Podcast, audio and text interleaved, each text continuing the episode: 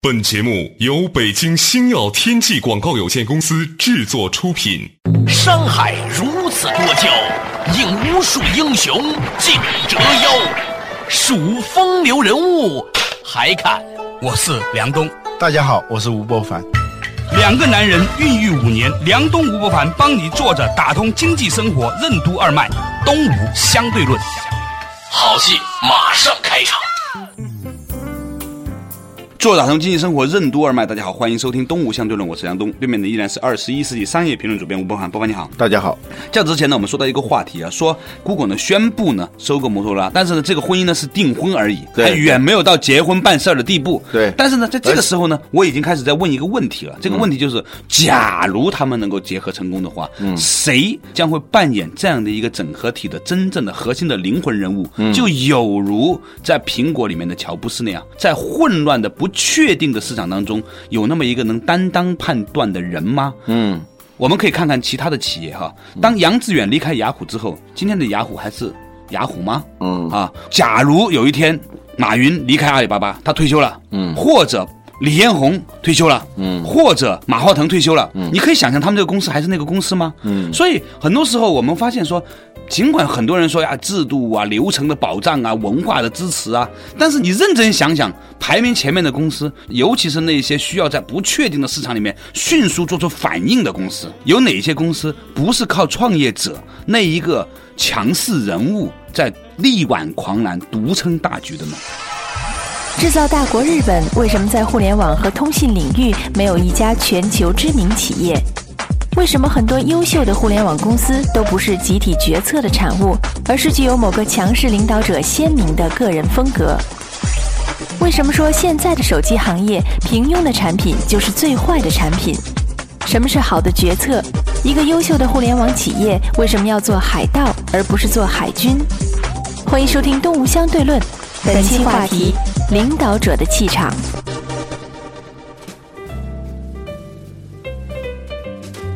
你说到这个话题的时候，我想起日本企业。前一阵我们在一个会上，我们就讨论日本企业还有没有竞争力的问题。我们发现，就日本这些年来，特别好的互联网公司，特别好的通信的公司，尤其是通信终端的，还有通信设备的，像华为、中兴这样的，一个都没有。照说啊，日本是个制造大国，为什么在这些领域里头就无所作为？原因呢？我觉得跟日本的这种制造业的属性有关，它是要做一些相当的流程化，把一个规定动作做到完美。嗯，它可以，但是在一个迅速变化的产业格局里头，需要做出迅速判断的，而且你做出的判断，别人还愿意认同，愿意跟你走。在日本的企业里头是不可能有这样的机制的。对他一个决策，他是慢慢慢慢在那儿讨论，多少年，五年以后可能做出一个决策出来，嗯这机会全失去了。所以日本呢，只能目前在汽车制造，嗯，在家电、服装、在化妆品这些产品的特点呢是。比较耐用，产品形态不会发生特别大的变化。衣服嘛，你能变到哪儿去？嗯对化妆品能变到哪儿你去？裤子嘛还是两个腿儿嘛是吧？你对给我搞三个腿儿也不行 是吧？ 汽车四个轮子，它不会太变的。在这个领域里头，它还有竞争力，它能把规定动作做得非常好。啊对，其他的手机，你说十年间手机变了多少，是吧？我去过华为，参观过他们的一个公司内部的博物馆，从第一代产品到最新的，那真的是你都认不出来了，老大老大的那种设备的，到今天呢，功率啊、性能啊，要远远大于当初的那些产品，但是体积非常的小。看下来的时候，你觉得这是两种产品，而不是一种产品。在这些领域里头，日本是没有竞争力的。像 Google 涉足的这个领域里头，嗯，手机它的变化是极其迅速的，它变化的速度让从事这个行业的人自己都觉得莫名其妙的。比如说诺基亚，他有点觉得手机莫名其妙了。我做的那么实用，操作那么简单，科技以人为本，怎么会忽然大家不喜欢了呢？连他们自己都搞不清楚。嗯，所以呢，在这个领域里头，我觉得集体决策，嗯，呃，共同商议，呃，做出一款大家妥协出来的产品，一定是那种温吞吞的，在市场上没法畅销的产品。对，我们可以看一本杂志，也是这个样子的。嗯很多杂志能够鹊起，很多时候就是因为这个主编个人，嗯，他能够有超常的判断，当然也可能成也萧何，败也萧何。嗯，因为他个人的判断，也可能会令到他要走向很大对的啊风，险。它的可能性是五十五十的。但是呢如果没我们有这么一个之所以人看到好多成功的东西呢，是因为我们把那些失败的都给忘掉了，对是吧？他没有机会让你知道它。但是如果没有这样一个人，嗯他失败的几率可能更大。在手机这个行当里头啊，嗯，最坏的产品就是那些最平庸的产品。我们中国也有一些生产手机的厂商，嗯那个老实说也能打电话的，嗯但是逐渐你听不到了。比如说 T 十二，你看不到 T 十二的手机了。啊，当年的国产手机战斗，机对呀、波导啊什么的，国产手机的份额曾经占到过百分之五十五啊。今天我不知道这个数字是多少了。嗯最近在看一本一个同事在写的关于苹果的产业链的书，我看了那个书以后才知道，iPhone 从设计的生产到销售的过程当中，也是有很多很多的那种分歧点的，大道多歧嘛。走到一个点上的时候，总会出现一条路、两条路、三条路供你选择。但是苹果呢，他们总是能够选择一个对的，而避免那个错的。如果当初在哪一个设计、在哪一个制造的哪一个点上错了一点点的话，苹果就是一款非常平庸的产品。嗯，大家今天看到了 iPhone，老实说是苹果的第二代产品。嗯第一代产品它是跟摩托罗拉合作的，嗯，最后也卖出了一些，但是今天很多人不知道根本了，不知道，啊它其实是一个 iPod 的改进版，嗯，它用 iPod 的技术把音乐放进那个手机里头，就是所谓的音乐手机，一款让很多苹果的粉丝们啊痛骂的一款手机。那个对乔布斯的刺激非常的大，所以他才在每一个节点上都是极其挑剔的。比如说用这个屏，触摸屏你能做到触摸操作，但是如何一点这个屏马上就做出反应？我原来以为是操作系统的问题，或者是芯片的问题，后来才知道这个屏的质量也大大的影响最后你的操作体验。所以你刚才讲的这个事情的重点就是说，要让一个事情做到极致啊，往往背后他是某一些个人，而且是最大权力的那个个人，嗯，亲自。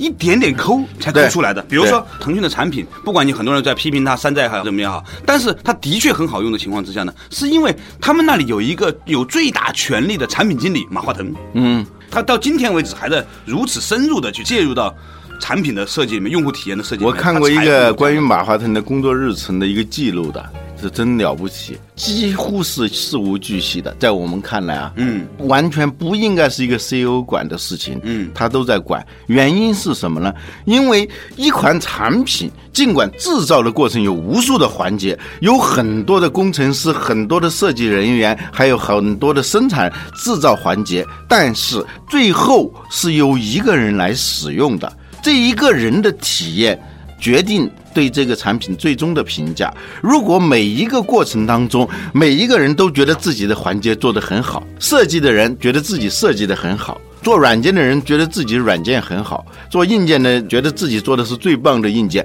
但是这些东西组合在一起的时候，能否达到让一个单独的人、一个使用者觉得非常的顺畅、非常的爽？它不决定于一个个要素的本身的质量，而是在这些要素之间，它能否做到最适当的无缝的连接。所以马化腾他是对到每一个细节都是关注的，嗯，尤其他最关注的产品，直接是撸起袖来，从董事局主席一直插到产品的最前面的开发和细节的设计了。乔布斯也是这样，嗯，据我所知，在很多很重要的产品里面，李彦宏也是这样，嗯。我是觉得说，有一些管理学的教授反复在跟你讲组织架构、流程和文化的时候，有另外一些人，他们用他们的行动证明给你看。重要的只有一个，就最后把这事儿干得无以复加的漂亮。就是一股气，一以贯之的一股气，对，能够是从把最一高个层到最底一层个个零部件变成一个生命体的那种要素。我们说写文章，文以气为主，什么中心思想、段落大意，每一个遣词造句好像都很好的时候，如果你里头缺乏一股气的话，这一定不是一篇好文章。所以呢，有人说 CEO 呢，中间的那个 E 啊，不是指那个 executive，不是指那个经理人的那个 E 啊，应该是指体验的那个 E，experience、CEO 应该是首席体验官。原因呢，就是说 CEO 平时管的都是一个个人、一个个部门，嗯，但是有时候他忘了管。最终的最后成品的那个体验是什么东西？如果你只管前面的这个环节没问题，这个环节没问题，往往是都没有问题的环节加起来就是一个大问题。这里头呢，就是要求有一个灵魂。一以贯之的气，给这个产品、给这个企业赋予一种一以贯之的气的精气神的那样一个人，这才是真正的领导者。嗯嗯，我们呢，在很多的管理学的书籍里面，常常看到要企业文化、系统、流程啊这些概念，似乎呢，一个强势的，甚至有些霸道的领导人是一个十恶不赦的一个事情。嗯，但是呢，我们在现实生活中却发现了绝大部分的情况是相反的，尤其对于创业公司，比如说一个公司还在前二十年的时候，嗯，我都不能想象这个公司靠集体决策领导，嗯、啊，能够把这个事情干成。好的决策呢，它应该是这样的：听所有人的意见，嗯，他都能听得到，找少数人商量，嗯，自己做决定，应该是这样一个过程，对，而不是说听一个人的意见，找多数人商量，大家做决定，那就很可怕的。是这样的，嗯，完全是这个样子的。会发现说，领导人，尤其是最高领导人的个人的修为，其实是最重要的一件事情。嗯，用字不分，乃凝于神。嗯这个气聚到一起，它能够顶过去，流遍周身的这股气，嗯，有没有？这是很关键的。好多公司不死不活，或者产品温温吞吞，我的观察就是，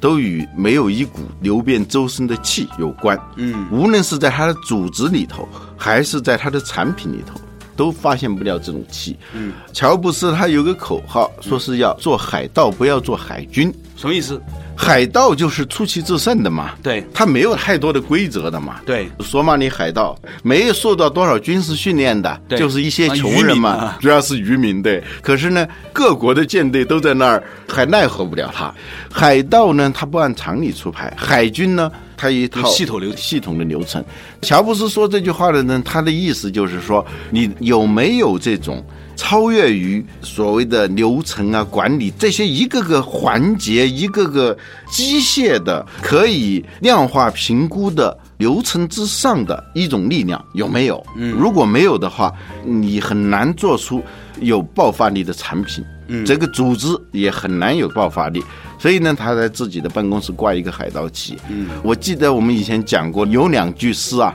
叫叫什么呢？稍事休息，马上继续回来。作者打通经济生活任督二脉，东吴夏都人。是什么原因导致李宁公司的股票大幅跳水？什么是 M 型理论？为什么说李宁公司陷入了中档化危机？李宁的个人经历和李宁公司目前遭遇的中年危机、领导力危机有哪些内在的联系？为什么说一个真正的领导者需要具备一种一以贯之的勇气？某些时候要敢于做出胆大包天的决定。欢迎继续收听《东吴相对论》，本期话题：领导者的气场。做打通经济生活任督二脉，大家好，欢迎继续回来的东吴夏都人。刚才呢，吴伯凡说有两句诗啊，嗯是哪两句诗呢？这两句诗呢是唐朝的一个叫张杰的人，嗯，他写的一首诗里头那两句话，海航的董事长陈峰曾经把这两句话抄下来，抄在一本书上。我们去采访他的时候，他送给我们的，他叫。尘土十分归举止，乾坤大半属透耳。以前我们在节目里头提到这一点，现在看来，尘土就是一个个的小的环节、细节，最后呢都归那些举止，规规矩矩，完成规定动作，应试取得比较好的成绩，一步步从考秀才到中举人，一直到金榜题名，这样一些人，这叫举止。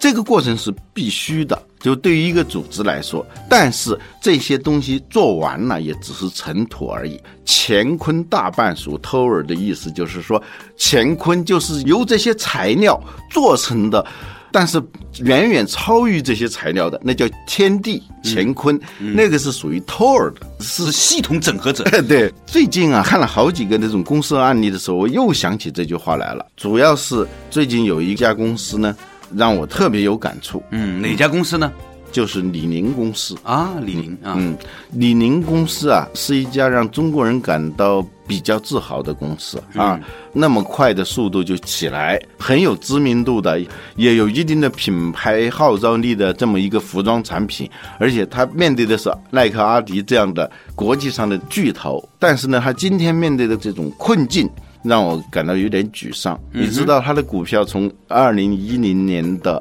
四月二十七号最高的三十一点九四港币，嗯，降到二零一一年的八月九号的八点二六，嗯，差不多是从三十二降到八嘛，对，四分之一啊，嗯，百分之七十三、七十四的这样子，就是缩水了没有这么多。你是一个互联网公司，我还可以理解，因为你的资产都是看不见的嘛，对一缩水就信息流啊，啊，概念，但是你这是一家传统的服装公司啊，对嗯这个资产很多都是还看是得有见仓摸库得？的，还是有什么的，是吧 对，这一下缩水这么多，那确实是让人非常吃惊的一件事情。什么原因呢？有很多原因，我总结有它品牌的中档化的危机。嗯，什么叫中档化危机？就是你在一个行业里头，你做到你的产品是一个中高档这样的一个产品的时候，你千万别感到高兴。因为消费者在购买的时候，他遵守一个 M 型的这样一个选择法则。嗯哼，像我们住酒店的时候，要不就选经济型酒店，对，要不去选五星级酒店。五星级酒店呢，有的是体验，有的是身份。对在哪儿出差的时候，跟人打电话的时候，要谈个什么事儿的时候，我住在哪儿，这是个刚性需求。对，还有一些人呢，他就是要找个地方过夜，要基本的东西干净卫生啊，这就是经济型酒店。嗯，但那些中档的就特别麻烦。嗯，好像是三个选择，高中低，但是最后往往是两个选择，每一次呢都把你给省略了。所以你觉得李宁有点像中档酒店那样感觉 了？呃，但是最重要的问题是他的中年危机嗯和领导力的危机。中年危机就是说，当一个人过了三十五，呃，你说这咱俩吧，呃，对，这个时候呢，可选择的东西实际上是非常少了。对，你其实是在延续你以前的东西，嗯，你很难做出一个非常冒险的一个跳跃，做出一个非常有跨度的选择，对是不大可能的。对你只能是延续以前的东西，尽管你感觉到。这样继续下去不行，但是你的选择是非常少的。嗯哼，啊、你的骨骼开始变得僵硬了，你的情感不再那么有激情了，你的消化系统开始退化，不是每个东西吃下去都能够把它分解成你身体的一部分的，对是对吧，董桥对中年的定义是：中年是就着咖啡吃胃药的年龄，啊是感叹越来越多、感动越来越少的年龄。嗯啊，是只愿意亲吻女人的额头，不愿意亲吻女人的嘴唇的年龄。他说的意思是什么呢？就你没有激情了。嗯没有激情的时候，你做出的改变其实是非常少的，偶尔会做出改变，往往也很愚蠢。私奔半天，就最后回来了，又回来然了，后再对跟记者忏悔什么 的，对对对，中年危机，很多公司如果你陷入到这种情况的话，是相当危险的。嗯，最重要的是领导力的危机。领导力的危机是什么？就是刚开始讲的这种，就是要有那种一以贯之的那股气，那股气啊，你可以说把它叫做霸气也好，你可以把它叫做集权也好，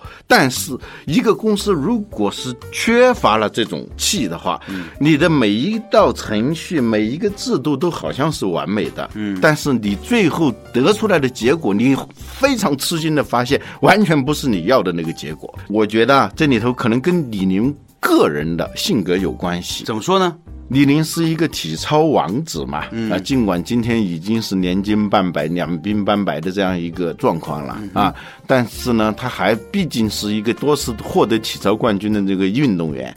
但体操的特点呢是什么？是完美的做规定的动作，